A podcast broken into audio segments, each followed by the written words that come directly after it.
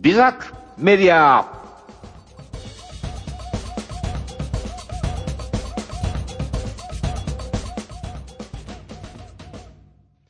皆さんおはようございます。ビズハックメディアパーソナリティの小林武史です。ビズハックメディアは少人数経営 IT デザインを発信するメディアの名前です。1人から5人くらいまでの個人事業者や法人を経営されている方を対象に IT で効率化を図り、経営をデザインしていくにはどうすればよいかを皆さんと共有していく情報発信番組です。本日の放送の流れです。毎週火曜日6時からの放送になります。5月19日と1週後の26日が再放送になります。内容は bizhack.net というブログを運営しているのですが、この中からいくつか選んでお話をします。え今回はですね、2020年2月9日の記事、SDGs ファシリテーターの費用はいくらカードゲームの種類も解説っていうのをテーマにします。番組前半では、えー実はカードって売っていないです。で、なぜ売っていないのですかっていう話。番組の後半では、SDGs カードゲームの種類って何があんの？で、そのファシリテーターの費用っていくらなの？で、結構苦労するんだけど、取る意味ってあるの？っていう話をしたいと思います。この番組は、ご縁、応援、貢献をテーマに、夢ある番組をお届けする、夢の種放送局、大阪スタジオを中継してオンラインでお送りいたします。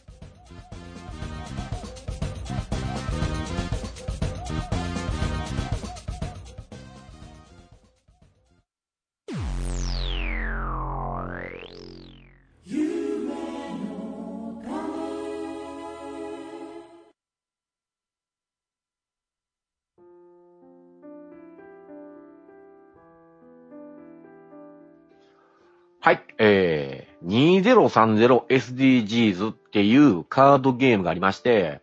これのワークショップを自主開催しているんですね、私。で、まあ、今はね、できないですけどね。あの、思いっきり3密になっちゃうんで。で、まあ、これ、まあ、やってた頃は、参加された方からですね、必ず出てくる質問がありました。それはですね、このカードゲームってどこで売っているんですかっていうのと、認定ファシリテーターになりたいんですけど、どうやったら良いんですかっていう2個です。今回はですね、その質問にお答えすべく、SDGs ファシリテーターの費用とカードゲームの種類の話をします。えー、2020年2月9日の記事に書いてるんですが、SDGs ファシリテーターの費用はいくらカードゲームの種類も解説という記事について話します。2030SDGs 認定ファシリテーターのビズハックメディアパーソナリティの小林です。これね、まあ本当にね、あの、3密状態とかなって、えー今この収録していただいている大阪スタジオの方とかもオンラインでやってるんですけど、まあ、イベント関係も中止になっちゃうし、ねえ、セミナーとかで食ってる人なんかも大変ですよね。なかなかできなくはなっちゃってますけど、まあ、や、まあ、早くね、これ、やれるようになりたいなとは思ってね、皆さんとお話とかもしたいなとか思ったりもしてます。で、やってる時にですね、もうこのやつやると、結構面白いゲームだったりするんで、結構聞かれますね。参加者さんからの質問っていうもんですね。このカードゲームはどこで売ってるんですか？とか、認定ファシリテーターになりたいんですけど、どうやったらいいんですかね？とか。一回開催しますと、一人には必ず聞かれるんで、結構な頻度かなって思います。ゲームがよくできていますし、面白いです。だから、自分でもやってみたいと考えるのはよくわかりますね。ただね、これってね、アマゾンとかで検索してきても全然出てこないんですけど、売ってないんです。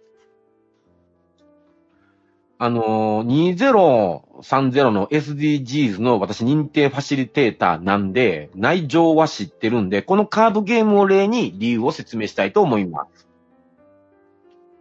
えなぜ売ってないのかなっていうことなんですけど、えー例えばゲームっていうのは何かしらのゴールを目指すものです。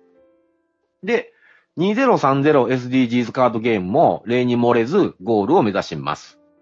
で、このゲームはですね、えっと、大事なとことしましては、複数人でゴールを目指すことが大切なんです。えーそのためですね、プレイヤー同士のコミュニケーションを図らないと全然面白くありません。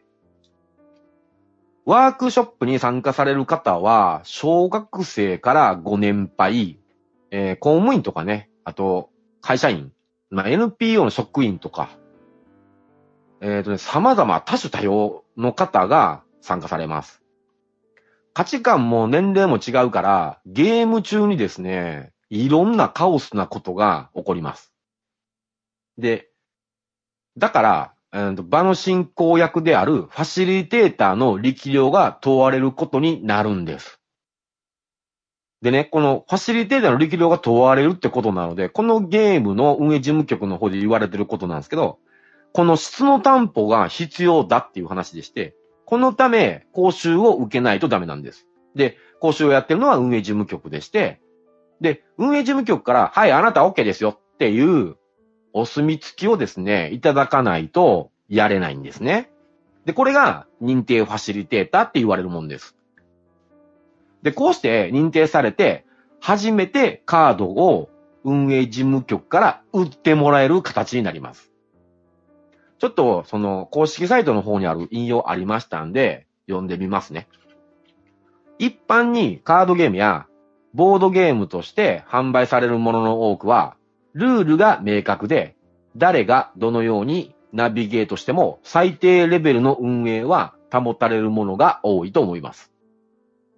それに対して、2030SDGs は、カードゲームではありますが、本質的には参加した方の判断、行動、関わりによって無限に変化するシミュレーションゲームであると言えます。そのため、ファシリテーションのやり方によっては違うゲームになり得ます。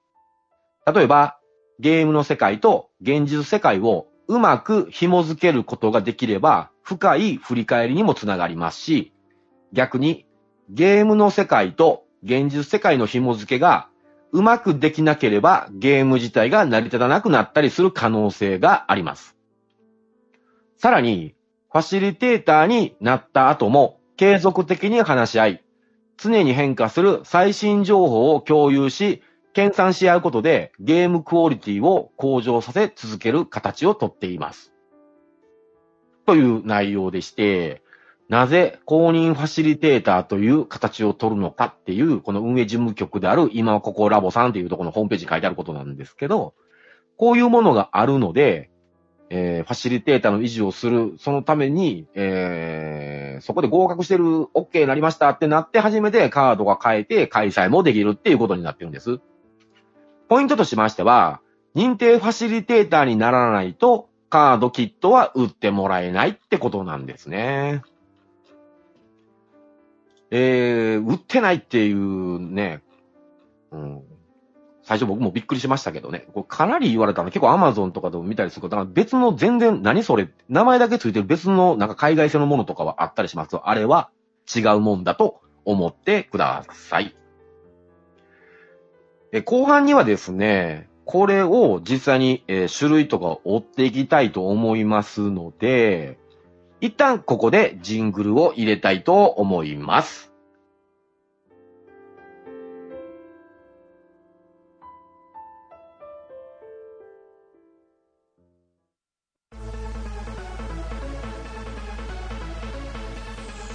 ご縁応援貢献応援貢献夢の種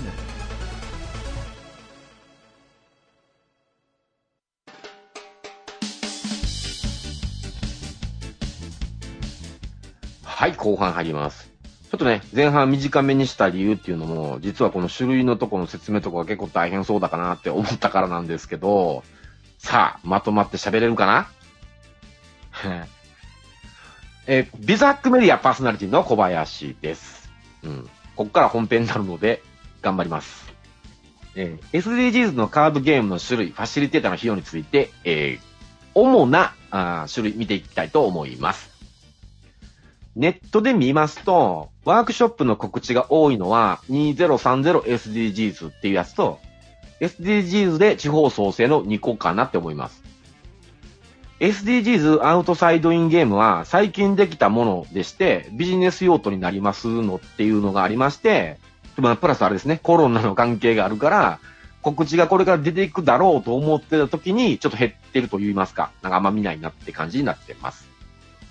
で、この主要3つの他にもですね、え2つ、うん、まあまあよく見るから、前からあるなって思ってるものがあるので、えーそれも紹介したいと思います。え私との方向性が違うような気がするので、あまり深掘りはしてないんですけど、あること自体は知っています。で、まあ、えっと、今からまあ、だらだらと説明はしますけれども、うん、ゲームの概要自体は各ゲゲームごとに分かりやすい説明があるので、そちらを見てもらうようにすればいいと思います。えっ、と、ブログの方にですね、主催者のホームページのリンクも貼ってますので、見ていただいたらあ分かると思います。え一つ目、オールマイティな 2030SDGs。えーこれはですね、まあ、一番オーソドックスから一番最初にできたやつなんですけど、SDGs とは何かを広く知ってもらうことに重きを置いてあるものです。そのためですね、SDGs を知らない人とかでも気楽に楽しめて、英語版、子供版などがあります。こんな方におすすめっていうのがですね、1、2、3、4、5、6、7個ぐらいあるんですけど、まあ、読みます。SDGs や持続可能な世界、世界の潮流に、え興味がある方。え企業団体内で活用したい方。うん学校教育で活用したい方。自治体で活用したい方。SDGs ゲームの場を持ちたいという興味を持っている方。2030SDGs カードゲームのファシリテーターになりたい方。ただ体験してみたいという初めての方。まあ多いですね。こんながあります。で、私が持っている認定資格はこれのものです。で、なんとなくね、これ参加したワークショップがきっかけで、存在を知ったっていう、あんまりまあ、深い感じでもなく、あの、もういいなと思って、結局だからこのよく参加者の方から受ける質問と同じ状態だったのが私だったんですけど、で、そのまま認定ファシリまで行っちゃったっていう感じなんですね。という私ですが、あの、バレットプレスさんっていうメディアさんの方とかでも、記事依頼とか来てましたんで、もう書いたりしてますんで、またよろしかったら見てください。ブログの方に貼ってます、リクを。で、えー、2030SDGs のですね、2019年の8月現在の段階のものですけど、運営は一般社団法人の今ここラボさんっていうのをやってまして、ゲームデザインはプロジェクトデザインさんっていう会社が作ってます。えープロジェクトデザインさんっていうのは、えービジネスゲームの日本でも第一人者の会社で、他にもまあ大きい会社さんの、えーものでの企業研修用の財務のものであったり、なんか組織のもののゲームであったりみたいなのをいっぱい作ってる会社さんですね。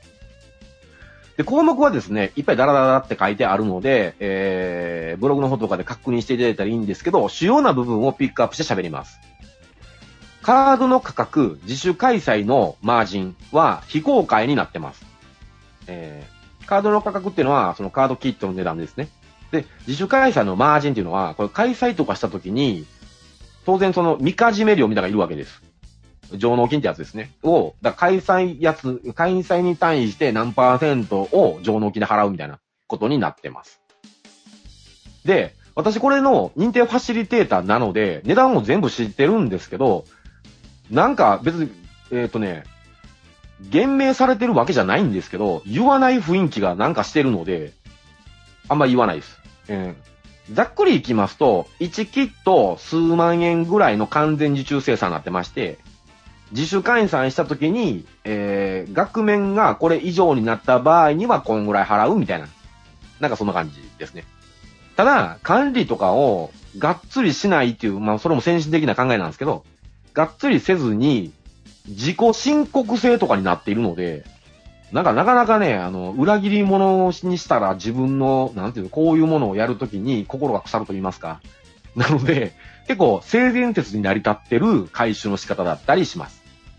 で、まあ、これぐらいしか言えないですけど、これらは講習内で全て開催、開示されてますので、あの、詳しい内容はそれで見てください。で、講習費用なんですけど、これ言っていいと思うので、えっと、私が受けた時で、税抜きで25万でした。で、合格後、カード版セットも一緒にもらいました。で、講習期間は3日間でして、申し込み方法は、申し込みフォームを、に、がありまして、そこに申し込めば、えっ、と、先方からメールが来て、えーど、どんな感じで調整が始まります。申し込みフォームとかのリンクも、ブログの方に貼ってますので、見てください。で、これ、値段が2019年8月の価格なので、もうどんどんどんどんバージョンアップされますから、もっと上がってるかもしれないです。目安と考えて、申し込み時に確認してくるのは注意事項です。で、講習の予約はとても人気がありまして、すぐ満席になります。えー例えばですね、私の時は半年待ちでした。たまたまキャンセルが出て、3ヶ月後に予約することができましたけど、これってラッキーだったらしいです。えっとね、例えば、あの、祝日前の新幹線の座席確保とか、なんか、人気アーティスト、自分の好きなアーティストのチケット取るときのなんか、チケットピアみたいな感じでした。何度もアクセスして、ようやく空きが出て、買おうとしたら別で買われてたっていうあの感じです。この講習時の時の様子っていうのも、ブログ記事別で書いてますんで、また見てください。二つ目。地域活性化に向いてる SDGs で地方創生っていうゲーム。えー SDGs の考え方を活かして、地方創生を実現する方法っていうのに重きを置いたカードゲームです。まあ、これはですね、名前の通りなんですけど、地方自治体での開催が多くて国内向けです。こんな方におすすめっていうのが、1、2、3、4個ありまして、地域活性化を手掛けている団体で活用したい方、えー自治体で活用したい方、SDGs ゲームの場を持ちたいという興味を持っている方、SDGs で地方創生のファシリテーターになりたい方。まあね、先ほどの2030のやつから、その地域系のやつにガッてなったって感じですね。えー内容はですね、地方自治体がやりそうなプロジェクトが多くて、抱える悩みがなるほどねって思います。世の中っていうマクロの考えより、地方に即したミクロな感じです。例えば、人口数によってお金の配分量って決まるんですけど、その人口増加策っていうのは、結局、他の地方からの移住の斡旋だったりします。あ本当はね、皆さん分かってるんですけど、少子化問題は長期的で、もう一個上の概念からとかで取り組みやんないとダメだと思ってるんですけど、地方自治体も当然分かってるんですけど、まあ地方創生ってなると、まあ取り合いなんのかなみたいな感じで、範囲が限定されてるなって思いました。だからそういう意味で、地方創生っていうネーミングは、それこそぴったりだなって思いました。運営は2020年2月の現在ですけど、えっ、と、特定、えー、非営利活動法人、イシュープラスデザインさんと、先ほどの SD、えー、2030SDGs のカードゲームデザインとかやられてるプロジェクトデザインさんとかも共同運営されています。えー、カードの価格、自主開催のマージンは、これも非公開です。まあ、ゲームデザインの会社が同じなんで、2030とかと同じような感じかもしれません。ただね、カード枚数ちょっと多いんで、ちょっと高いのかもなって思ったりもします。で講習費用はですね、えー、20年2月の価格ですけど、営利目的だと14万5200円税込みです。で、非営利だと13万2000円で税込みです。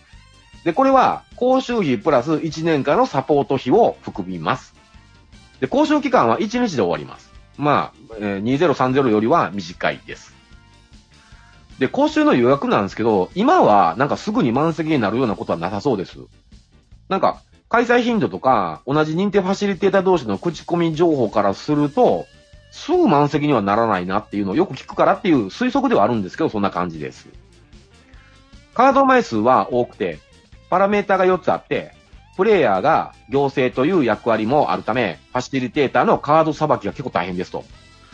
だから、これに参加しようかなって思う方の、まあ、一個の目安と言いますかね。あの、ちょっとお話したいと思います。あの、ファシリテーターがね、あの、2030SDGs の認定も持ってる人とかになると、結構慣れてるので、さばくんうまいです。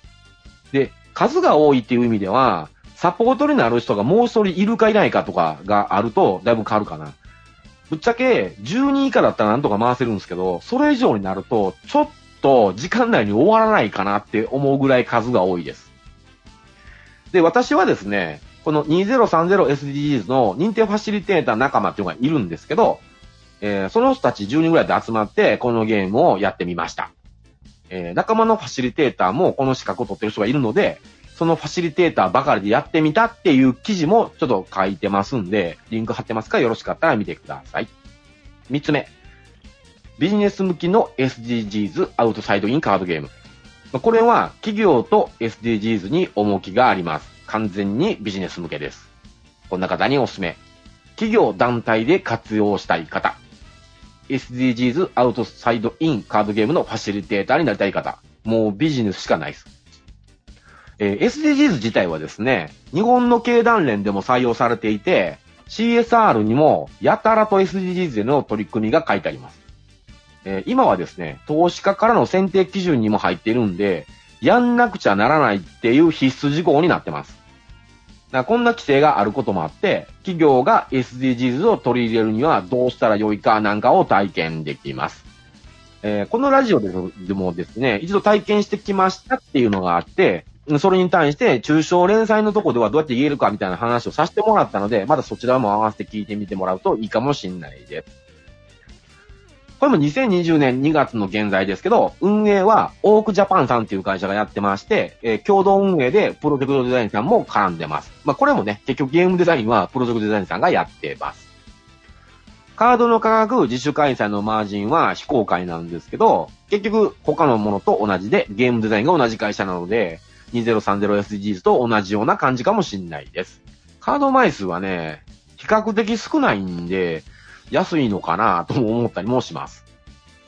講習費用は158,400円税込みです。講習費が13万2000円で、1年間のサポートが26,400円という内訳になっています。えー講習期間は今んとこ1日ですね。で、申し込み方法は申し込みフォームから行けます。リンク貼ってますんで見てください。で、講習の予約なんですけど、どんな感じかっていうのですけど、これ、ちょっと今は開催できないっていうのがありますけど、2月の段階ではもうすぐに満席になってました。えこの日にやりますって言ったら、その日2、3時間ぐらいとかで満員御礼になるぐらいの人気でした。で、仲間のですね、えっと、2030SDGs の認定ファシリテーターとかでも、あの、実は NPO 法人とか、ね、教師の人とかもいるんですけど、えっと、バリバリのビジネスパーソンである、えー、外資系のコンサルタントとかも結構いまして、その人たちとかも当然ビジネス寄りなんで、こういうのを受けに行ったりするんですけど、まあ難しいですねっていうのが、なんか、感覚です。まあ、その難しいがどう難しいかっていうことなんですけど、ビジネスに落とすにはってことなんですけど、ゲーム自体は面白いですけどね。で、えー体験は結構したので、えっ、と、先ほど言いましたラジオの方とかで見てますので、見てもらうといいかもしれないです。はい。主要3つはこんな感じなんですけど、えー残り2つ。まあ、その他として、えー SDGs を題材にしたカードゲームは他にもありますので、紹介します。えー SDGs アクションカードゲームクロス。X って書いてクロスって読むんですけど、っていうゲームがあります。えーこれの公式ページに書いてある説明を読みますね。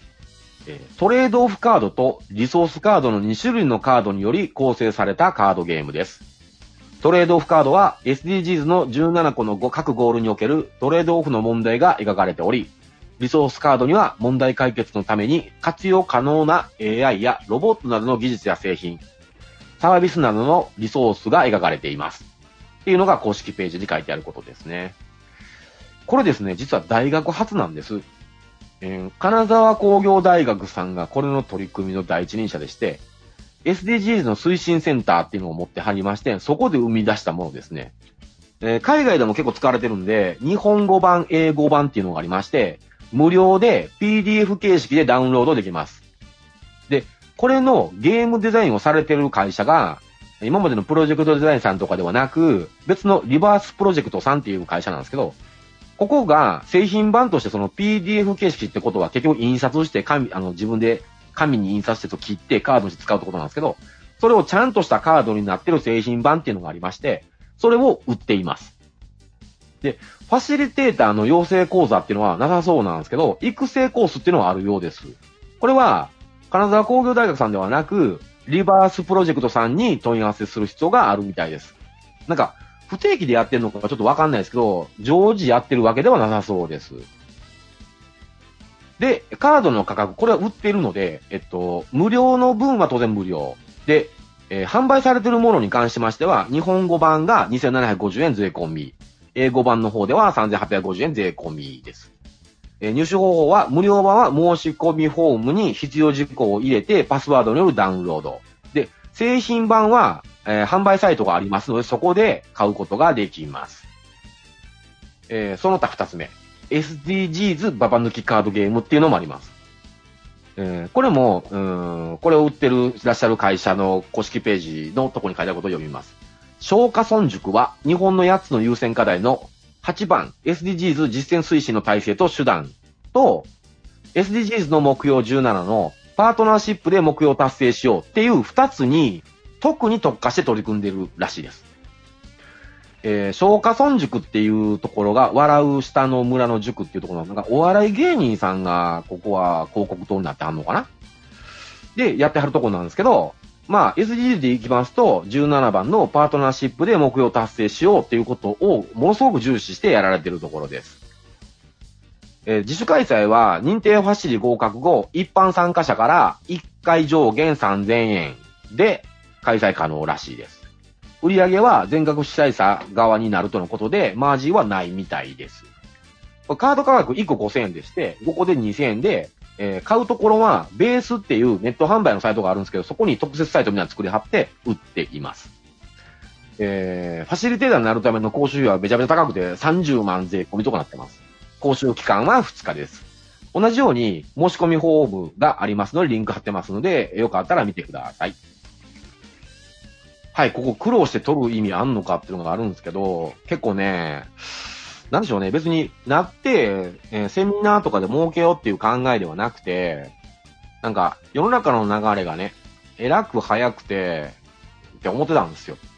で、なんで早いんかなとか、なんか昔のことと通用しなくなってきたななんてこと思ってたんですけど、なんかね、ほんと2030のカードゲームのワークショップに参加したことで、まあいろいろ思うことがありまして、撮ってみたんですね。だから、今流行りだから、取っておけば利益がでかそうとかだと、うまくいく気がしませんし、けれど、考え方が強化されるんで、一生ものスキルかなって思います。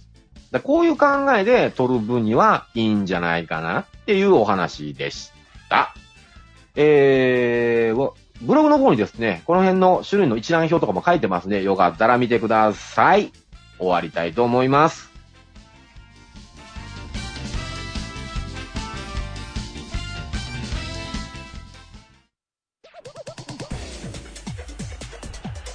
公園応援貢献夢の種夢の種夢の種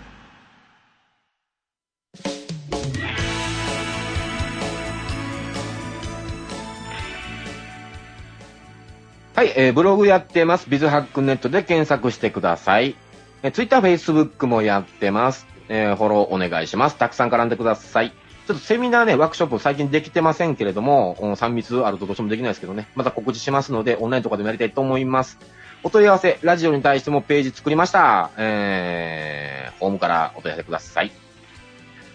で、今回はですね、SDGs っていうカードゲームのワークショップを開催すると、必ず質問される、